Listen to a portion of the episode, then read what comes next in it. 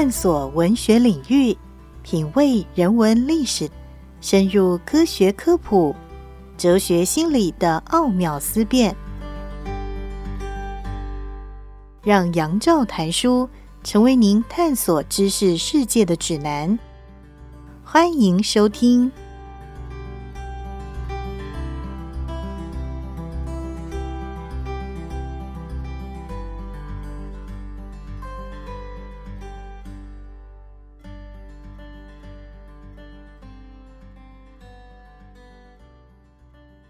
各位听众朋友，大家好，欢迎收听杨照谈书。本节目台北广播电台 FM 九三点一，每个星期一到星期五晚上九点为大家播出。我是杨照，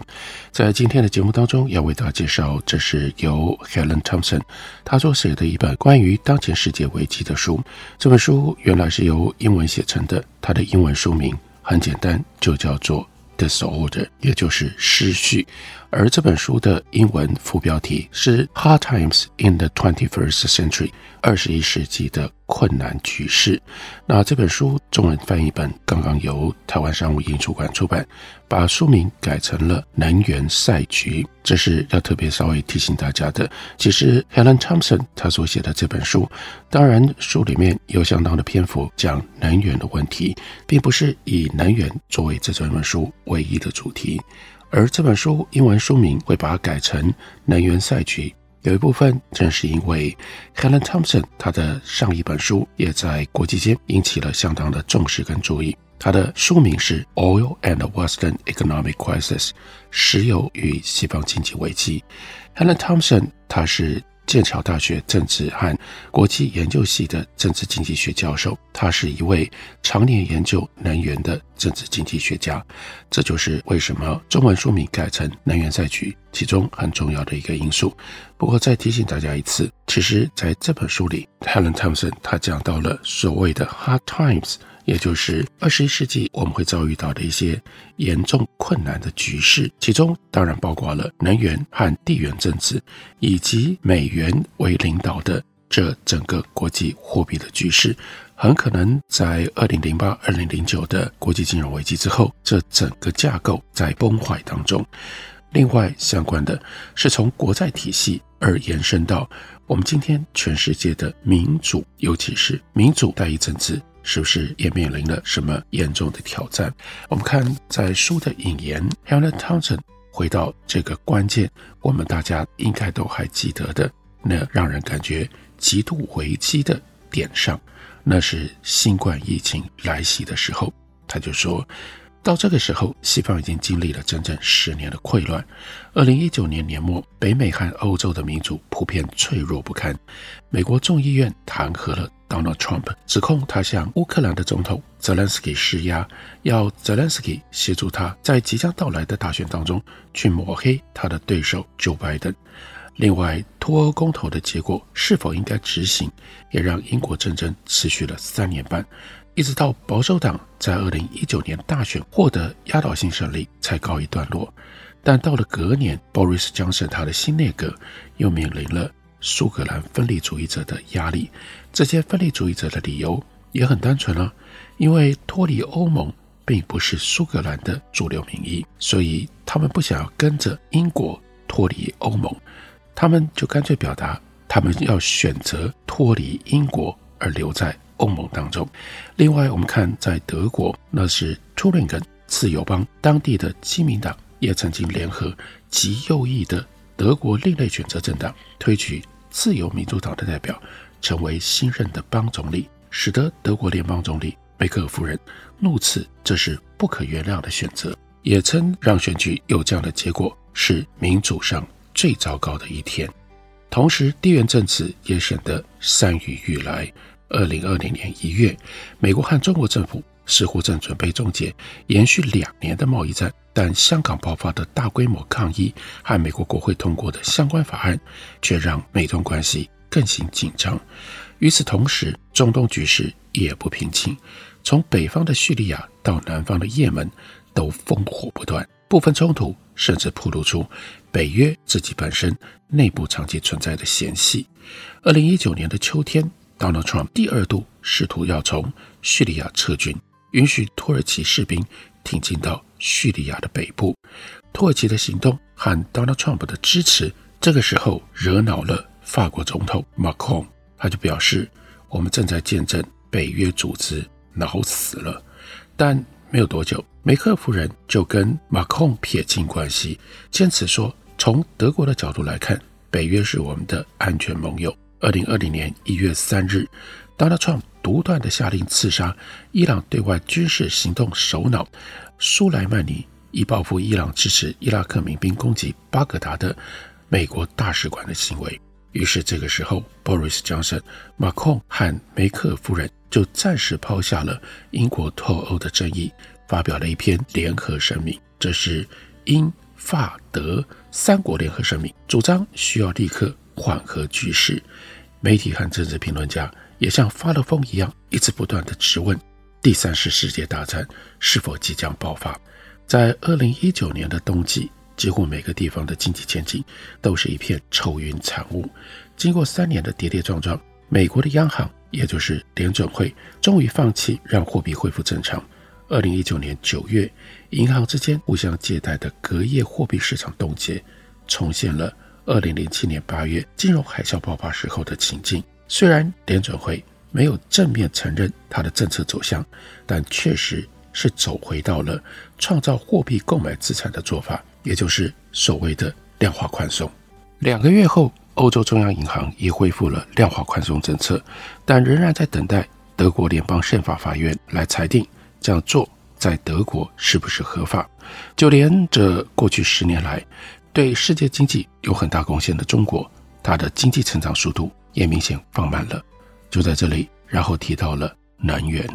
能源方面似乎也走到了转捩点。二零零九年以来，全球年度石油产量首度下滑，消耗量和生产量之间的差距达到了二零零七年以来的最高峰。当年的油价最高曾经一度飙升到每一桶一百五十美金。金融海啸之后，宽松的信贷环境使得大量资本涌入美国的页岩油产业。如今，由于气候变迁的压力越来越大。投资人就纷纷抛弃了美国和欧洲的石油公司。这如果发生在十年前，人们可能会认为石油产业会衰落好一阵子。但如今的人却从中看到了希望的曙光，认为世界会在三四十年间抛弃化石燃料，转而使用绿色能源。然后来了 COVID-19。COVID-19 是在这一片混乱当中从天而降，疫情的影响。不可忽视，却也让我们有机会理清这溃乱的十年。事实上，Helen Thompson 他的这篇引言，他的标题就是“溃乱”。许多曾经对2010年代产生重大影响的分歧，在2020又再次的复苏。我们没有办法用几个简单的理由来解释过去十年的溃乱。尽管如此，很多原因跟影响都彼此相关。例如说，英国脱欧吧，这件事情和英国的国内政治、英国没有加入欧元区，还有欧盟僵硬的宪政秩序都脱不了关系。但还有一些表面上看起来好像无关，但实际上牵扯更广的改变，在推动英国人的决定。二零一一年油价飙涨的时候，美国联准会和英格兰银行并未做出回应，但欧洲中央银行却将利率提升了两倍。而当英国经济开始复苏，欧元区却面临严重的衰退。之后的几年当中，英国都在无奈地充当南欧国家的救命稻草，众多南欧人民涌入到英国来找工作，而欧洲央行则在 Mario Draghi 的领导底下，试图寻找德国联邦宪法法院可以容忍的方式，以实施资产购债计划来买下成员国的债务。等到 Draghi 终于说服梅克尔夫人考虑他的想法的时候，英国首相 David Cameron 已经差不多决定要同意脱欧公投的诉求了。不过，正当 Cameron 准备举办公投的时候，德国在叙利亚难民危机当中对欧盟展现出不成比例的影响力，也就让 Cameron 很难说服选民继续留在欧盟。这一连串的变化跟发展，几乎就等于是总结了二十一世纪的。第二个十年，二零一零年代，二零一零年代结束在这样一种溃乱的情况底下，这也就是 Helen Thompson 他这本书的关键背景。从这里，我们要来看，我们要来分析二十一世纪到底人类的世界会面临一些什么重大的挑战。我们休息一会儿，等我回来继续聊。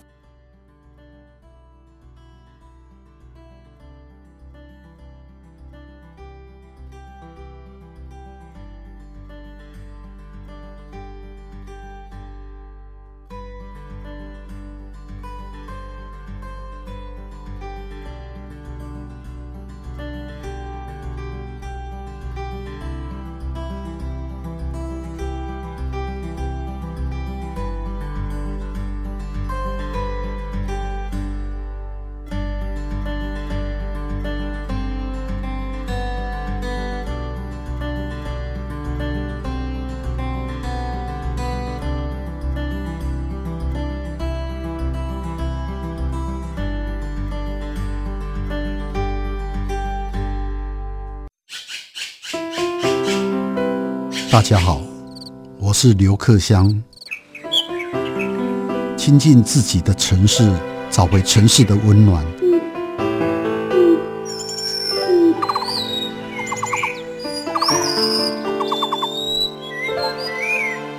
听见台北的声音，就在台北广播电台，FM 九三点一，AM 一一三四。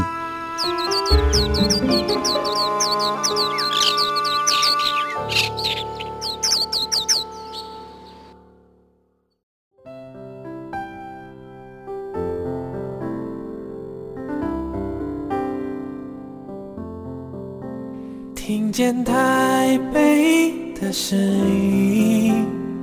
拥有颗热情的心，有爱与梦想的电台，台北广播 FM 九三点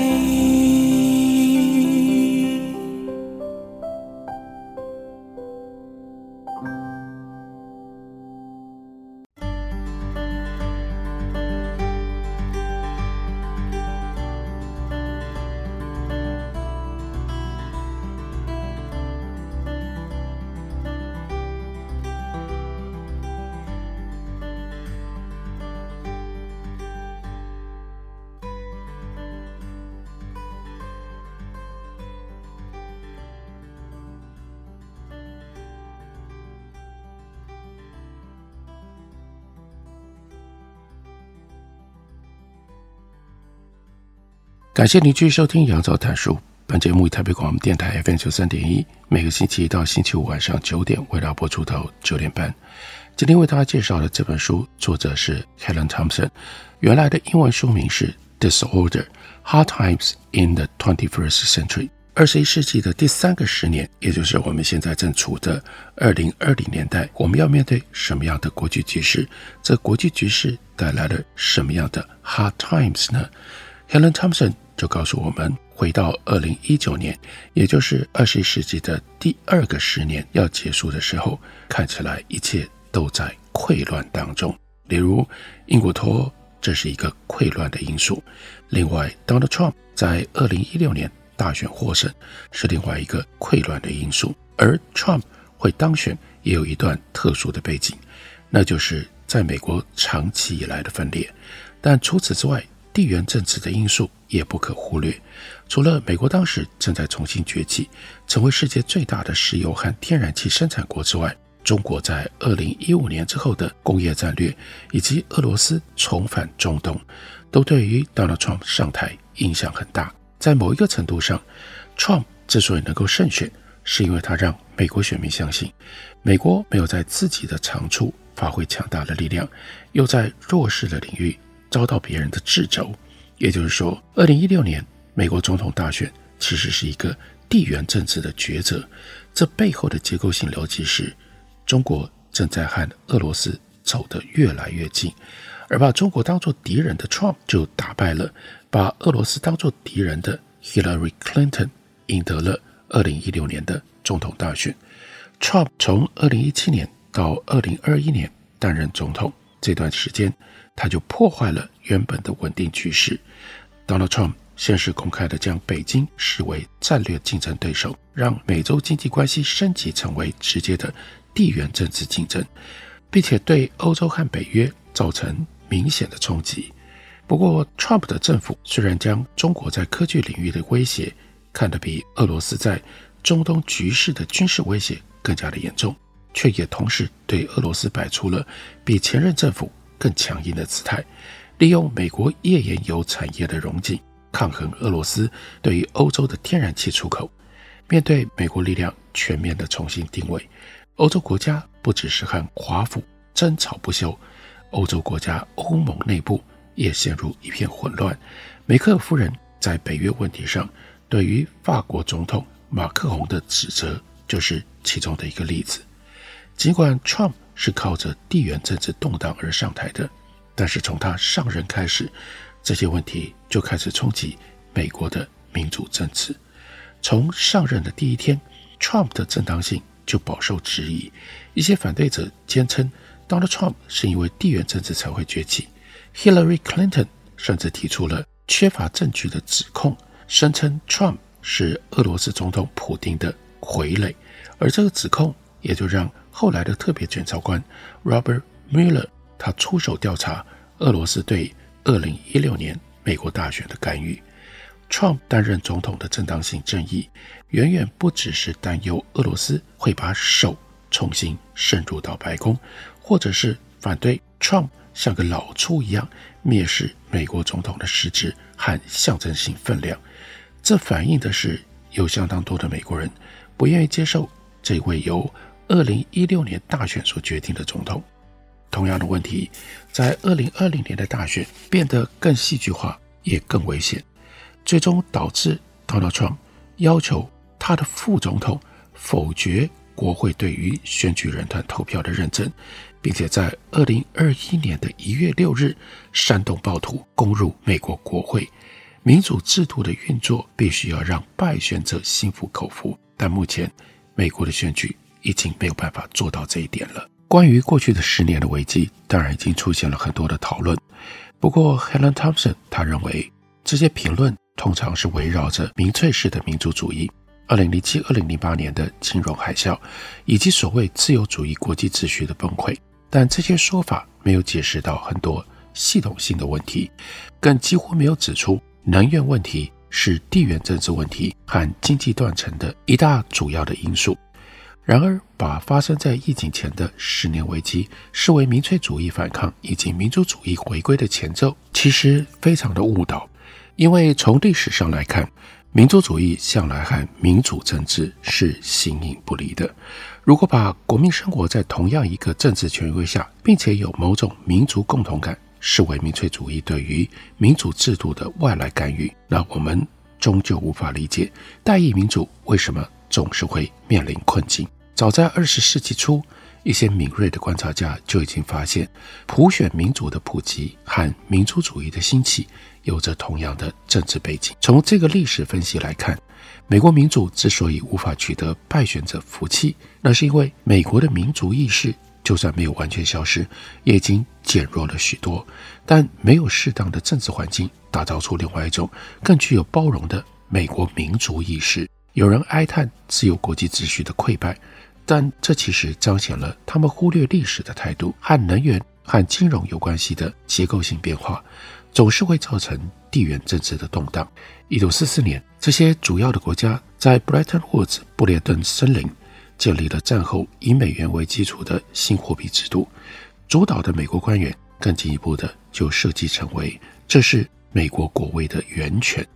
再加上美国不只是全世界最大的石油生产国，还可以严格限制西欧国家要如何处理对中东石油的依赖。不过，随着美国经济越来越依赖从外国进口石油，Richard Nixon 又在大卫营度假的时候单方面撕毁了整个 Bretton Woods 的汇率制度，情况就已经变得今非昔比。我们现在所面临的地缘政治是由二零零零年代下半叶的新货币和能源转型所造成的，这影响力在十几年之后的今天仍然没有消退，而绿色能源革命又正要开始。要替过去十年的溃乱找出更全面的解释，Helen Thompson 就主张有必要参照几段不同的历史，并且相信要将这些历史交错对照，才能够找出背后的因果关系。当然，这场溃乱对各个民主国家，尤其是对美国造成的冲击，都有些具体的原因。但同时，这场溃乱也就可以看成是一系列结构性冲击的结果，影响逐步的蔓延到各地，并且遍及地缘政治、经济和国内政治等不同的领域。从这十多年来的几场大规模变迁，都可以看出其中的因果作用。比如说，世界经济和政治的地理都在洗牌重整。在一九八零年代，东亚的工业化和电脑技术进步，让北美、西欧和亚洲比较繁荣的地区连接成一整个经济圈。但就在这个时候，中国开始向欧亚内陆拓展它的基础建设，并且和美国竞争科技领域的支配地位，跨洋经济圈就此风流云散。欧亚内陆的经济开始脱离帝国的遗绪，任何一个地方的发展都足以牵动整片大陆。大西洋太平洋地区的经济疲弱也冲击了全世界最强大的国家。美国在这段时间当中成为世界最大的石油和天然气生产国，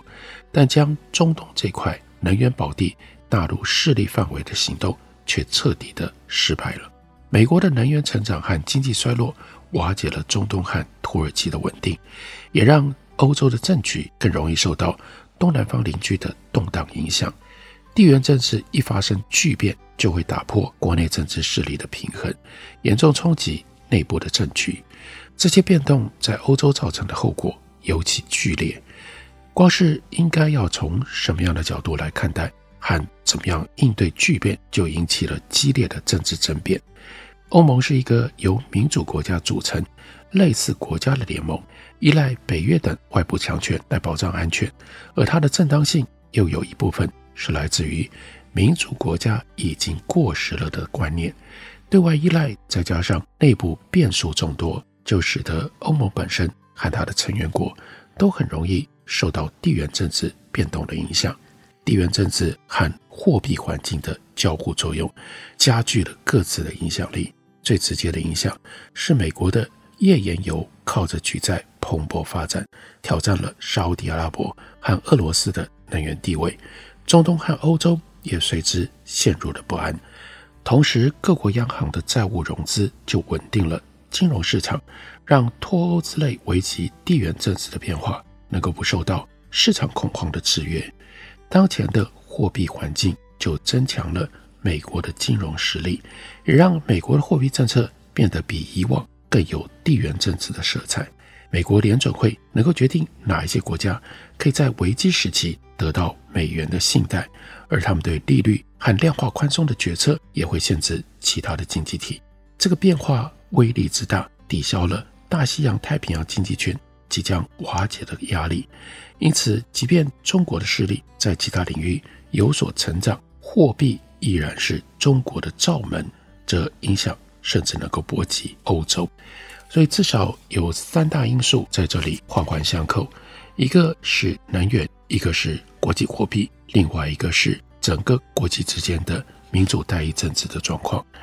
用这三个大变数，Helen Thompson 为我们解读从二零一零年代累积下来的这些问题，在当前我们应该要如何去看待？当然，更重要的，我们如何去思考，找出解决的方案。